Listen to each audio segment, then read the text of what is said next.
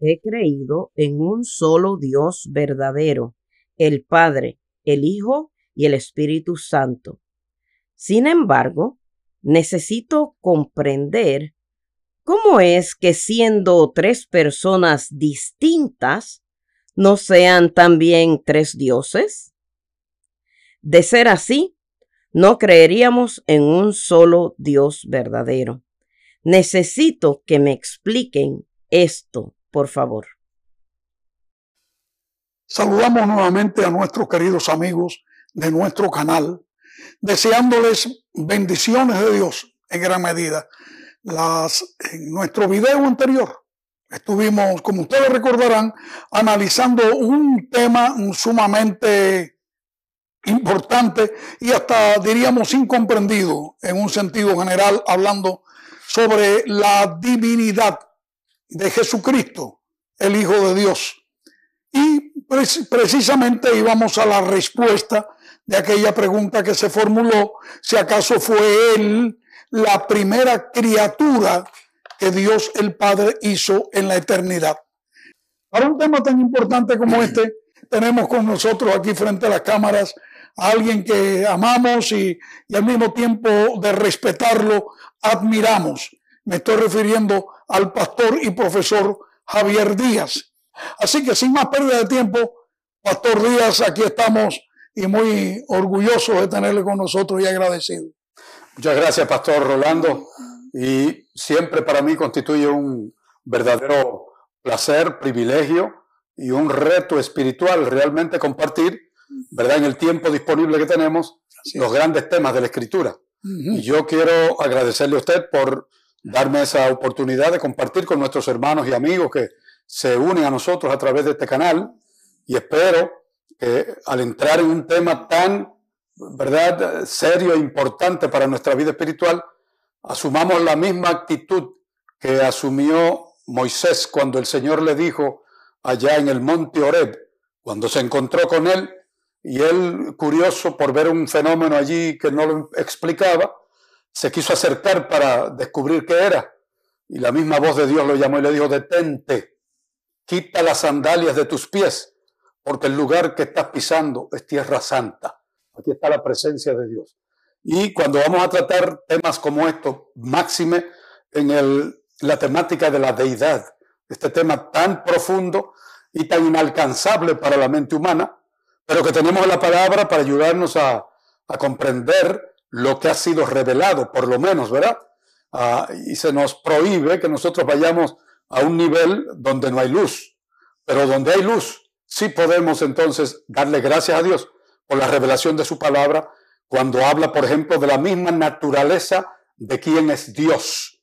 Y eso es en esencia lo que quisiéramos brevemente tratar de cubrir en esta vez. Quiero agradecerle a usted en el último tema que preparó, en esta serie, en esta serie, ¿no? Y usted presentó el tema que podríamos decir viene siendo el eje o la base para entender un poco lo que tiene que ver con el concepto de la Trinidad, porque usted habló muy acertadamente acerca de la persona de Jesús, de qué naturaleza era Él cuando vino a este mundo, cómo debemos considerar la persona de Jesús. Y usted muy claramente explicó que él, la Biblia lo presenta como Dios encarnado entre los hombres. Y que por lo tanto, si es Dios encarnado, no puede haber la idea en la mente nuestra porque a veces encontramos algunas palabras o declaraciones acerca de él que nos tiendan a llevar a pensar, como algunos piensan, cristianos sinceros, ¿verdad? Que la Biblia presenta que Cristo es el Hijo de Dios, que implica que Él fue el primer ser creado por Él. Y como muy bien usted aclaró, eso no significa que Cristo en su naturaleza divina haya sido creado. Y la Biblia es abundante en evidencias al respecto. Bueno, pues para entrar al tema que nos toca entonces, yo le agradezco, Pastor de los Ríos, porque el tema de la naturaleza de Cristo y su persona viene siendo ese fundamento, ¿verdad? Para entender el aspecto de la discusión de la Trinidad. Y yo quiero indicarles a nuestros hermanos y amigos que hasta el siglo IV de nuestra era cristiana, no había ninguna controversia en la iglesia apostólica, los discípulos, los escritores del Nuevo Testamento, en cuanto a quién era Dios y cómo estaba constituido Dios. La deidad son títulos también, Dios, deidad, divinidad, todas esas palabras, ¿verdad? Engolfan, envuelven lo que es el concepto Dios. Entonces, ¿cómo es Él? Bueno, pues yo encuentro en la Biblia que desde el Génesis capítulo 1 mm. hasta Apocalipsis capítulo 22, allí se nos explica que la divinidad existe en una pluralidad. ¿Y qué significa eso? Que está constituido por tres personalidades, pero tiene una peculiaridad. Ellos operan en unidad. Y ahí es donde las personas entonces tienen algún problema. Y dicen, pero ¿cómo es que si usted me dice que son tres personas y a la misma vez dice que son, es uno? ¿Cómo podemos, verdad, comprender ese juego de expresión? Bueno, pues se puede explicar. Porque el hecho de que hablemos de que la deidad es una triunidad es porque operan tres individualidades, pero con propósitos unidos y también son uno en su naturaleza, y son uno en sus planes, y son uno en su carácter. En ese sentido, entonces es que podemos decir que es un Dios triuno. Yo creo, yo creo que uno de los grandes problemas que tenemos nosotros desde el ángulo acá humano es que eh, no podemos entender esto cuando estamos tratando de meter a Dios dentro del concepto humano que tenemos, que por cierto, ¿por qué no vamos a catalogarlo? Concluir. Eh, eh, concluir de que somos egoístas en nuestra manera de hablar. Como decir que yo, no, no, yo y, los demás. Eh, no podemos entender que exista una entidad en el universo que actúe, como usted dice, con esa triunidad. Bien. Pues déjeme aclarar entonces, pastor, que hay que echar por delante que la palabra Trinidad no está en la Biblia. Eso es importante. Este es un concepto que se acuña a partir del cuarto siglo. ¿Y por qué? Bueno, porque hubo un debate, una controversia. Porque hasta ese punto, como dije, los apóstoles o los escritores del Nuevo Testamento no habían tenido ningún conflicto en entender quién era Dios y cómo se manifestaba. Porque ellos entendían y se dirigían en oración a su Padre Celestial y siguiendo las instrucciones del Señor, entonces ellos oraban en nombre de Jesús. Por lo tanto, como comprendieron finalmente, después de su resurrección en particular, que Jesús tenía todas las características y propiedades de la deidad y que en él habitaba, como dice Pablo en Colosenses capítulo 1, la divinidad corporalmente de manera absoluta y no derivada de nadie ni de nada, sino que es Dios en esencia, Juan lo dice en el primer capítulo de su evangelio, que en el principio era el logos. Logos se ha traducido en nuestra Biblia como el verbo. Otra Biblia más actualizada lo dice en el principio de la palabra. Y la palabra, el logos, el verbo, estaba con Dios. Y el verbo, el logos, era Dios. Era Dios. Y entonces él añade, el apóstol, ¿verdad? Todas las cosas por él, por el logos, fue hecho y nada de lo que existe en el universo fue hecho sin Él. En Él estaba la vida y la vida era la luz de los hombres. Y vimos su gloria, gloria como del unigénito del Padre, lleno de gracia y de gloria y de verdad. Esa palabra es importante, unigénito, ¿verdad? Y esa palabra monogenes, unigénito, significa que Él es único en su clase, porque Él fue el único que vino de la deidad de las tres divinas personas y se encarnó y se hizo uno con nosotros. Así que los apóstoles y los primeros cristianos por tres siglos no tenían ninguna controversia en identificar a un Padre, al Hijo y al Espíritu Santo. Era algo que estaba claro en ellos. Estaba claro en ellos y lo podemos ver en las epístolas y en todos los libros del Nuevo Testamento, sin contar lo que vamos a ver en el Antiguo Testamento. Yo quiero decir que si en este corto tiempo de esta presentación no podemos cubrir todos los detalles de un tema tan profundo, pues podemos prometerle que luego podríamos continuar para abundar un poco más, ¿verdad, No, yo creo que es más que lógico porque este es un tema insondable. Profesor, esto es algo que apenas vamos a tocar con la yema de los dedos. Exactamente. Muy bien. Entonces, a Cristo se le llama el Dios hombre. ¿Y por qué? Bueno, porque Él siendo Dios se hizo hombre y habitó entre nosotros. Por eso le llamaba el profeta Isaías y luego los evangelios que Él es Emanuel, ¿verdad? Exacto. Que significa que Dios vino a morar con los hombres. Exacto. Ya de ahí.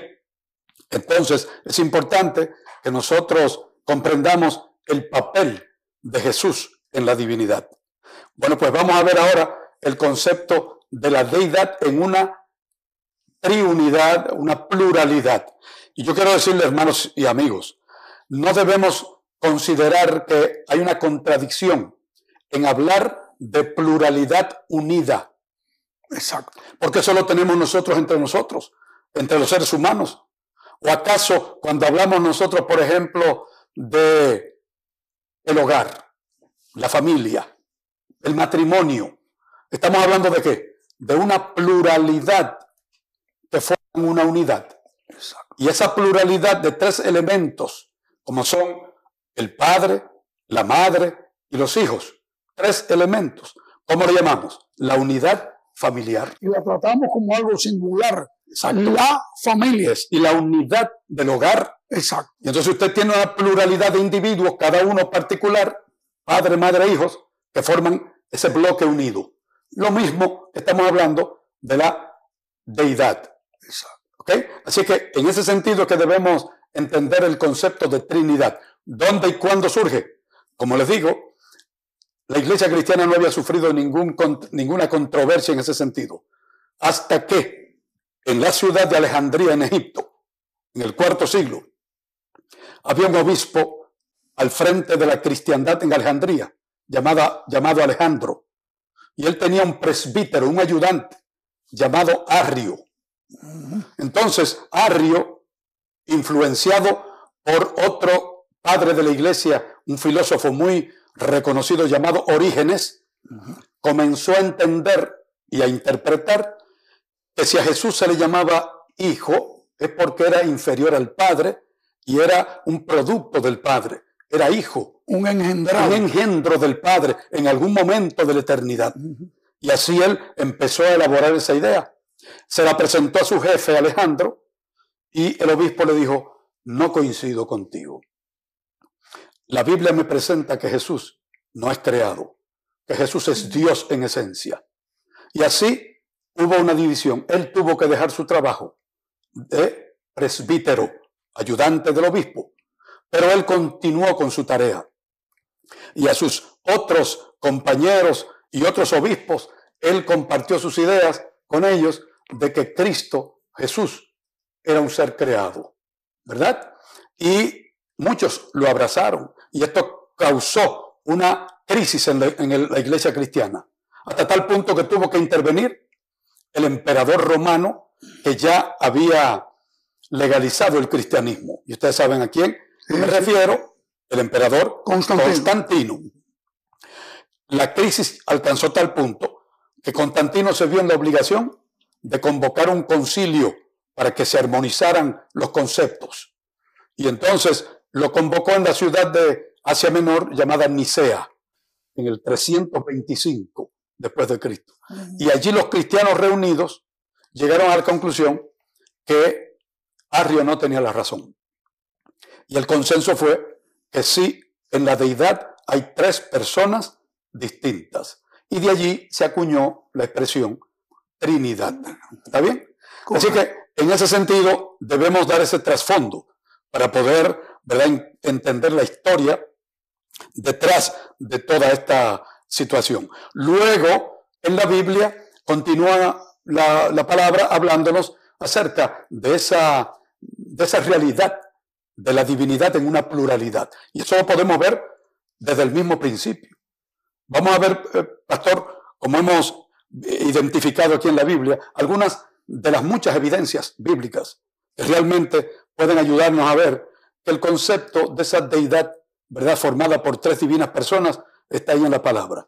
Yo creo que lo mejor que podemos hacer es iniciar, en primer lugar, pastor, con Génesis capítulo 1, versículo 26.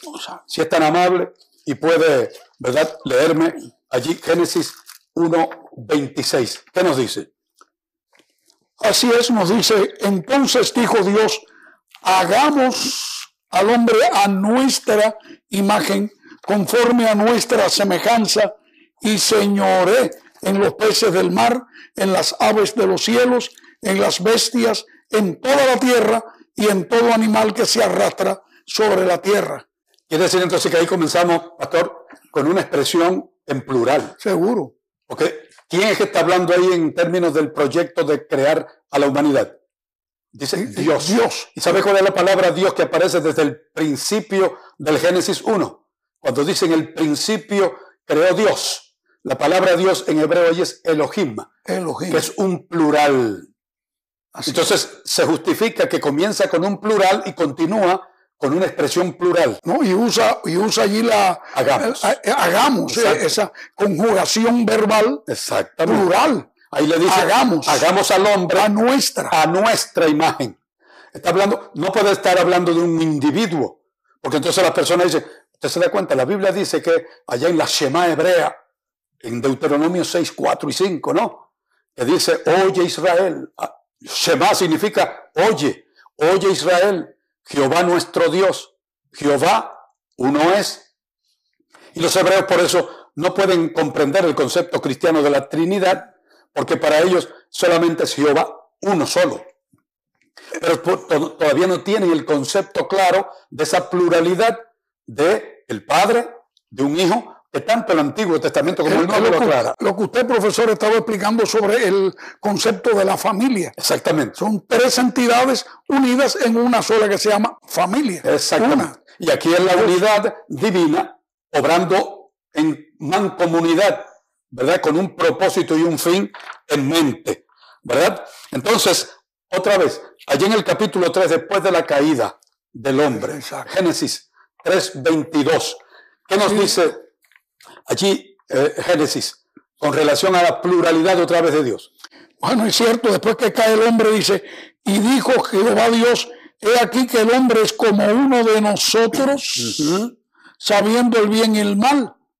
Entonces advierte de que para que no alargue su mano y tome del árbol de la vida y coma y viva para siempre, eh, eh, Dios toma una medida. Pero dice allí claramente y dijo, el hombre es como uno de nosotros. De nosotros. O sea que todavía el Señor consecuentemente sigue repitiendo en ese primer capítulo, o esos dos, tres primeros capítulos de Génesis, ¿verdad? Que Dios existe en esa pluralidad, pero que está obrando en unidad. ¿Sabe algo, profesor? Que eh, no hace mucho estaba hablando, conversando con alguien que es un estudioso del mesianismo, y él mencionó, me, impresionó, que dijo un gran eh, rabino, no tengo ahora mismo el nombre del rabino, el rabino fulano de tal, alguien que ha sido reconocido en los tiempos modernos, dice, hay textos en la Biblia, entre ellos esto que acabamos de analizar, a los cuales Adonai todavía no nos ha revelado todo. Por lo menos tuvo la suficiente humildad Yo creo para reconocer que aún en el Antiguo Testamento los judíos no entendían en su esencia la naturaleza de Dios. Y nosotros todavía no lo entendemos. Yo creo que no hubiésemos entendido si no es porque Cristo vino. Ahí está la expresión más concreta para que tengamos una idea de quién es Dios. La tenemos en la encarnación de su Hijo. No hay duda. Cuando vino a este mundo. Ese es el gran amor que Pablo dice, es el misterio de la bondad de Dios. Que Dios encarnó. Nosotros no podemos comprender esa gran verdad tan profunda. Así que desde el Antiguo Testamento desde que Dios se le presentó, por ejemplo, a Moisés allá en el monte Oreb. ¿Recordamos? Cuando él realmente llamó a Moisés para que fuera allá a Egipto a liberar a su pueblo de la esclavitud. ¿Y qué sucedió? Moisés se puso renuente y entonces dijo, mira, yo no tengo la capacidad. Un hombre que antes se había considerado capaz de liberar a su pueblo cuando era príncipe en Egipto. Pero ahora, después de 40 años de caminar con ovejas y de escuchar el balido de las ovejas, ya se había humillado. Y dijo, no, yo tengo que depender de Dios ahora. Y el Señor dijo, estás listo.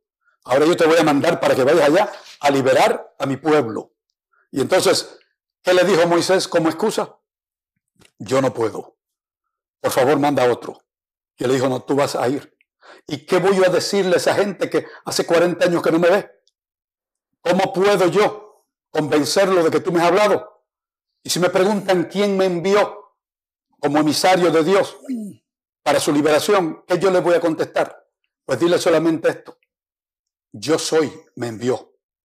Y la palabra yo soy en el hebreo allí, hermanos y amigos, es la palabra Yahvé, que tiene la implicación del ser. Yo soy el que soy. Yo soy el eterno, el que no está determinado ni limitado por el tiempo ni por el espacio. Y de ahí tiene, sale el nombre propio de nuestro Señor, nuestro Creador, Yahvé, el Dios creador, el Dios redentor, el Dios todopoderoso, el Dios omnisciente, el Dios omnipotente y omnipresente. Todo eso está involucrado en la palabra Yahvé.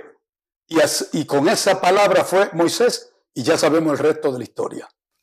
Puede considerarse, eh, profesor, ese Yahvé está íntimamente relacionado con el eh, Elohim que hablaba usted hace un momento en, en, en, Génesis. Exactamente. Eh, vamos a conectar, si allá está el Yahvé, el Elohim plural, aquí tenemos al Yahvé plural también. Porque, ¿cómo se traduce la palabra Yahvé en nuestras Biblias? Bueno, los judíos tenían muchos nombres para eh, Dios. Muchos. ¿Verdad? Desde Elohim, Yahvé, Adonai, El Shaddai, El Elión, y toda la expresión y partícula Él es Dios. Él. Y la partícula que le sigue es lo, una característica de Él. Ese salmo tan conocido, Salmo 91 el Ión, el Altísimo, Dios Altísimo, ¿verdad? El Adonai, el Señor. ¿Cómo se traduce el Señor? También como llave. Y de hecho, cuando la Septuaginta, la versión de los 70 que tradujo el Antiguo Testamento al griego, para buscar una palabra en griego que se asemejara a Yahvé, al Señor Adonai, ellos pusieron curios. Y entonces esa es la palabra que tenemos en nuestras Biblias y en el Nuevo Testamento. Y luego entonces usted ve que cada una de las personas divinas tiene ese mismo título. Jeremías habla del Mesías que vendría y este es el nombre que le llamarán Yahvé, justicia nuestra. Quiere decir que Jesús será nuestra justicia porque Él es Yahvé también. Él es Jehová. David en su salmo más amado, ¿cómo lo llama? Ya profética y poéticamente, Yahvé es mi pastor, mi pastor. y nada me faltará. Y luego Jesucristo dijo, yo soy el buen pastor. Y es curioso, profesor, eh, en Isaías se menciona que uno de los nombres que tendría el Mesías, el niño que nacería, uno de ellos, además de príncipe de paz, también dice Padre nuestro. Padre nuestro, ¿verdad? Dios con nosotros, admirable, consejero. ¿Padre qué? Eterno. Padre eterno. Así que un Padre eterno atribuirse padre, decía, Padre eterno, correcto. Padre eterno, corrijo. ¿verdad? Sería que igual en la misma equivalencia de su Padre. Exacto. Para que veamos la igualdad entre ellos. Y para mencionar así rápidamente, porque nos toca quizás un solo estudio para hablar del Espíritu Santo. Exacto. Pero también en el Antiguo Testamento tenemos evidencia de ello en el Nuevo. Por ejemplo, para hacerlo de manera más resumida. Allí en Juan capítulos 14 y al 16. Esa fue la gran promesa que el Señor Jesucristo dejó a sus discípulos. Cuando les dijo, no tengan miedo, yo me voy, pero no los voy a dejar solo. Va a quedar con ustedes otro igual a mí. Y a ese le llamó él el Paracletos, Exacto. el Espíritu de verdad. Él será vuestro maestro. Él los va a guiar, ¿verdad? A toda verdad. Y ese Paracletos, abogado, amigo y consejero y consolador, Él os llevará a toda verdad y convencerá al mundo de pecado, de justicia y de juicio, dándole atribuciones al Espíritu Santo de una persona Y hay muchas más, ¿verdad? Evidencias de cómo la deidad está expresada en esa pluralidad. Así que, ¿qué podríamos decir? Que en la persona de Jesús nosotros tenemos la expresión de Dios encarnada. En la persona del Espíritu tenemos a Dios presente entre su iglesia y con sus hijos. Y el Padre realmente es el que nos ha dado ese privilegio de conocerle. Así que, ¿cuáles son y cuál es la dinámica que existe entre el Padre, el Hijo y el Espíritu Santo? Pues yo les doy este resumen. El Padre dio a su Hijo. El Hijo se entregó a sí mismo. Y el Espíritu Santo produjo la concepción. Ahí tenemos entonces lo que se llama una, una obra mancomunada y unida entre los tres. Para lograr qué cosa? El plan de Dios de salvar al hombre. Así que, apretadamente, pastor y hermanos, eso es lo que podemos decir en cuanto a la realidad de esa deidad que opera, ¿verdad?, como una unidad para el bienestar de toda su creación y particularmente del hombre que se le escapó de las manos cuando pecó. Y por eso tuvo grande amor.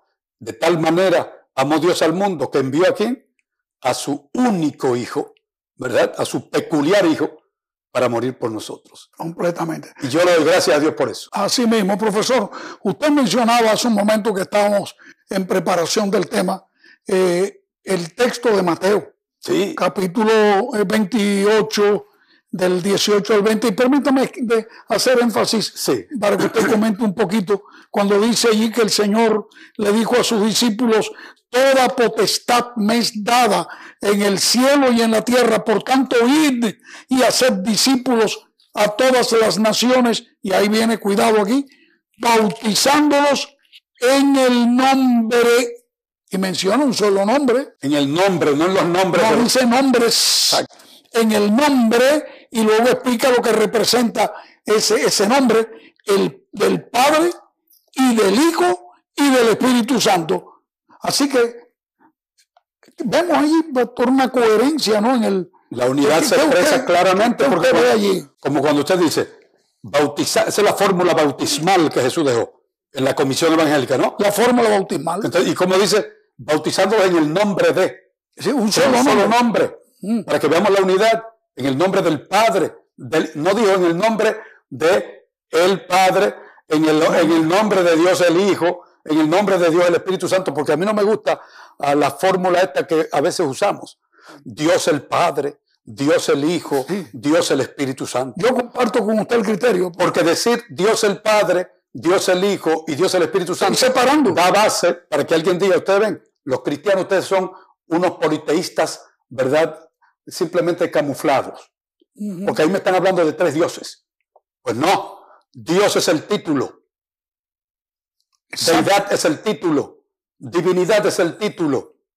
Pero es una unidad que existe en esas tres personas, no tres dioses. Es una deidad, un Dios. Así como usted dice que hay tres, eh, no hay tres elementos en un matrimonio. Claro. Y sin embargo, usted dice la familia, el hogar. ¿verdad? mencionamos la entidad completa. Completamente. Eh, pensamos a veces los eh, hermanos judíos, ellos han llegado a creer en un, en un monoteísmo, un solo Dios, un monoteísmo absoluto. Sí. Mientras que Cristo nos enseñó un monoteísmo relacional. Relacional, exactamente. exactamente. Ahí está el principio. yo, quería también, antes de terminar, ¿verdad? Porque yo creo que el tiempo ya se estamos ya, ya estamos ahí. Sí. Por favor, pastor.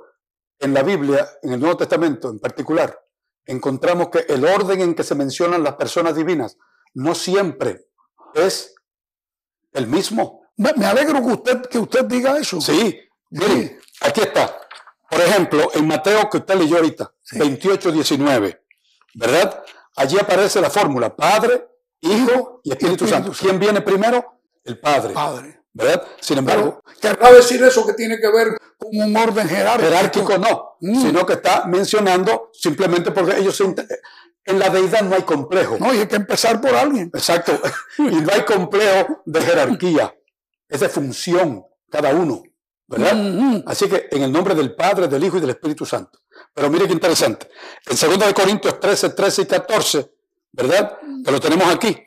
Que dice Pablo, la gracia, como nos dice aquí, en el 13, todos los santos os saludan. La gracia del Señor Jesucristo. Ahí empezó por, por el ¿Empezó con quién? Con el Hijo. El amor, perdón, el amor de Dios. el Padre, ¿no? Padre. Y la comunión del Espíritu Santo. Así que Pablo creía en la Trinidad. Exactamente. Entonces, sin embargo, aquí comenzó con quién? Con el Señor Jesucristo. Con Jesucristo. En la primera cita comenzó con el Padre. Pero qué interesante. En 1 Corintios 12, 4 al 6, allí encontramos que a quien inicia es con el Espíritu Santo. Y les leo rápidamente lo que nos dice 1 Corintios 12, ¿verdad? Del 4 al 6. Dice, ahora bien, hay diversidad de dones, pero el Espíritu es el mismo. Ahí vamos con el Y hay diversidad de ministerios, pero el Señor, Jesús, es el mismo. El Hijo. Y hay diversidad de operaciones, pero Dios, que hace todas las cosas en todos, es el mismo. El Padre. O sea que ahí tenemos entonces un orden donde comienza con el Espíritu, continúa con el Hijo y concluye con... Y, no menciona la palabra Padre porque mencionó el apellido que los une. Con el apellido de cada uno, exactamente. Así que yo creo que este tema es muy rico, pastor y hermanos y debiéramos dedicarle más tiempo, ¿verdad? Para poder eh, captar un poco más la idea de una cosa, un océano tan profundo como es Así mismo. comprender el misterio de la deidad. Que Dios les bendiga, hermanos. Amén, amén. Gracias, gracias, profesor Díaz. En efecto, el tiempo no nos alcanza porque es tan maravilloso todo el tema que estamos tratando que es imposible que en un solo programa de unos escasos 20 minutos podamos cubrirlo. Deseo que Dios le bendiga. No olvide usted, por supuesto, suscribirse a nuestro canal, darle a la campanita y darle también allí a la manito que indica que le ha gustado, porque todo eso nos va a ayudar a constatar si usted lo ha entendido todo hasta el momento. Dios le bendiga y hasta pronto, muy pronto. Todo depende de ustedes en gran medida. Que Dios le bendiga. Adelante.